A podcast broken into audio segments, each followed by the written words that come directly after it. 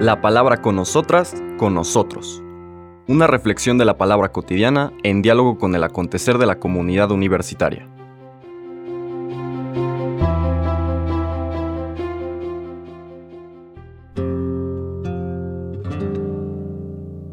Hola, buenos días. Bienvenidas, bienvenidos a la palabra con nosotras, con nosotros. Hoy martes 30 de agosto recordamos a Santa Rosa de Lima, patrona de América Latina, una mujer que nace en el Perú en la época de la colonia contemporánea de San Martín de Porres, dos grandes santos que muy probablemente se conocieron en algún momento, con vidas muy distintas, pero a los cuales la Iglesia les reconoce esto que llamamos santidad. Recordemos que santo, santa, viene de la raíz indoeuropea sac, que significa real, verdadero. Es decir, son hombres y mujeres que nos transparentan lo verdadero, lo más profundo del ser humano, aquello que nos constituye en imagen de Dios. En el caso de Rosa de Lima, da testimonio en los referentes culturales de su época, que son muy distintos a los nuestros, pero da testimonio en un lenguaje comprensible a la gente de su época que Cristo es el centro de su vida y que Cristo le basta. Abandona, suelta absolutamente todo lo demás y focaliza su vida en Cristo.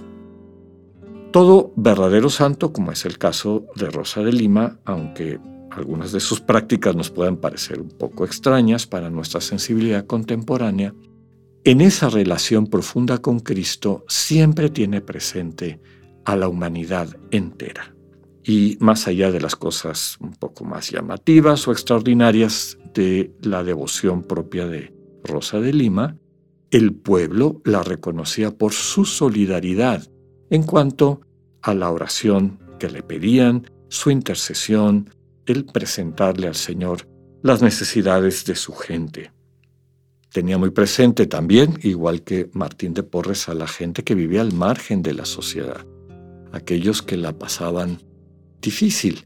Entendió que su vocación era amarles desde ese silencio, desde esa vida de penitencia, como se le llamaba en aquel entonces, que se traduce básicamente en darle la espalda a aquello que el mundo pone como importante para ayudarle a la sociedad de su época a descubrir lo fundamental, el amor, el amor dirigido a Cristo que nos capacita para encarnar el amor dirigido a nuestros hermanos y hermanas.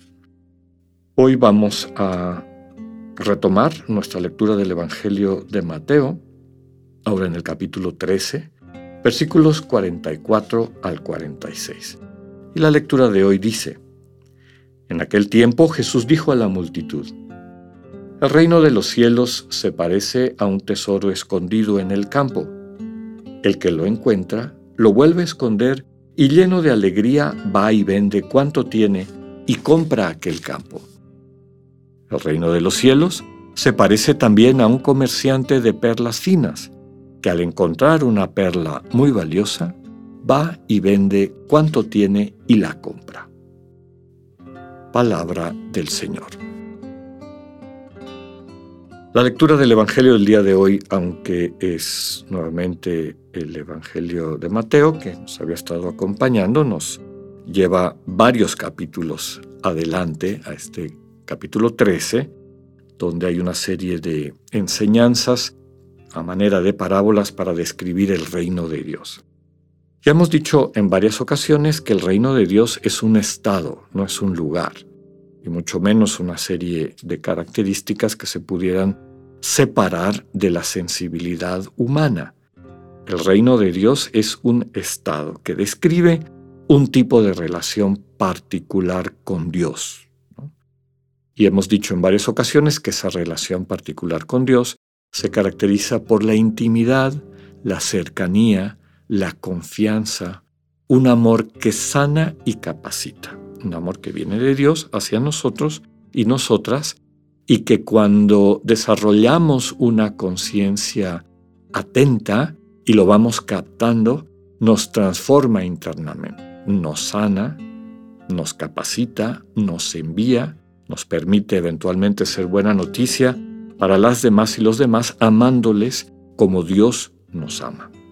Hay dos parábolas en la lectura del día de hoy, de, esta fiesta dedicada a Santa Rosa de Lima, patrona de América Latina, que describen el reino de los cielos. Recordemos que Mateo utiliza el término reino de los cielos y no reino de Dios, Basileia Turanu, y no Basileia Tuceu, porque siendo judío, de origen judío, el nombre de Dios era sagrado, inclusive el, el mismo concepto. Y utiliza estos paralelos, estas eh, expresiones simbólicas, poéticas, y por eso habla del reino de los cielos. Pone el Señor dos parábolas para descubrir, para describir, perdón, lo que significa el encontrarnos con esta relación de intimidad, una experiencia de comunión en el amor con Dios. La primera, el tesoro, subraya que no hay algo más importante que eso. El que lo descubre, dice aquí, vuelve a enterrar el tesoro, vende todo lo que tiene para comprar ese terreno y de alguna manera poder recuperar y gozar el tesoro que acaba de encontrar. La segunda es similar, habla de un comerciante en perlas finas que encuentra una perla muy valiosa, nuevamente va y vende todo lo que tiene y la compra. Desde luego, siendo parábola, describe una actitud humana, en este caso ante este supremo de los bienes, que es encontrar el amor. Y el amor solamente se puede encontrar en una comunión, en una relación interpersonal que el Señor nos facilita, que el Señor nos modela, que el Señor nos enseña. ¿Cómo se traduce en nuestra vida cotidiana este venderlo todo? Bueno, primero que nada, siguiendo las palabras del padre Arrupe cuando le preguntaron cómo era posible que le dedicara tres horas a la oración cuando tenía tantos pendientes como general de la Compañía de Jesús, el padre Arrupe dice, es cuestión de prioridades.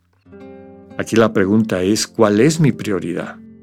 ¿A qué le dedico mayor tiempo y todavía más importante, ¿a qué le dedico mi tiempo de mejor calidad? ¿En qué me gasto mi tiempo?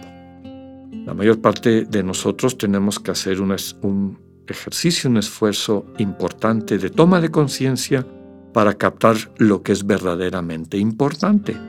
Y desde luego que la relación con Dios sobre la cual se sustenta nuestra capacidad de entendernos, y al mismo tiempo de poder incidir en el mundo en relaciones de amor constructivas con la gente que nos rodean, este fundamento de ese proyecto, que es la relación con Dios, debería de ser el valor más importante, lo fundamental de nuestra cotidianidad, a lo que le dedicamos nuestro mejor tiempo.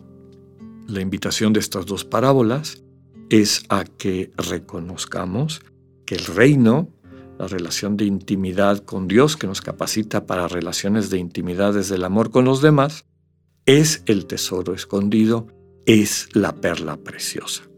Comprar el terreno, eh, me gusta esta imagen, comprar el terreno donde está el tesoro escondido, me gusta la imagen de entenderlo como el silencio. ¿no? En el silencio es donde encontramos el tesoro, es decir, donde podemos ponerle la atención que merece y necesita la comunicación amorosa de Dios. Entonces, vendemos lo que tenemos, es decir, dejamos a un lado muchas de nuestras actividades, preocupaciones y demás, para focalizar el silencio que nos capacita para desentrañar, desenterrar, gozar este tesoro que es la relación de amor con Dios. De manera Similar esta otra imagen de la perla preciosa a la cual tenemos acceso cuando vendemos todo lo que tenemos y la compramos. Pidámosle al Señor la gracia de tener como centro de nuestra cotidianidad estos espacios de encuentro con el Señor. Dejarnos amar para así poder amar. Hacer en conciencia la pregunta fundamental al Señor, ¿cómo quieres que amemos? Que tengan un buen día. Dios con ustedes.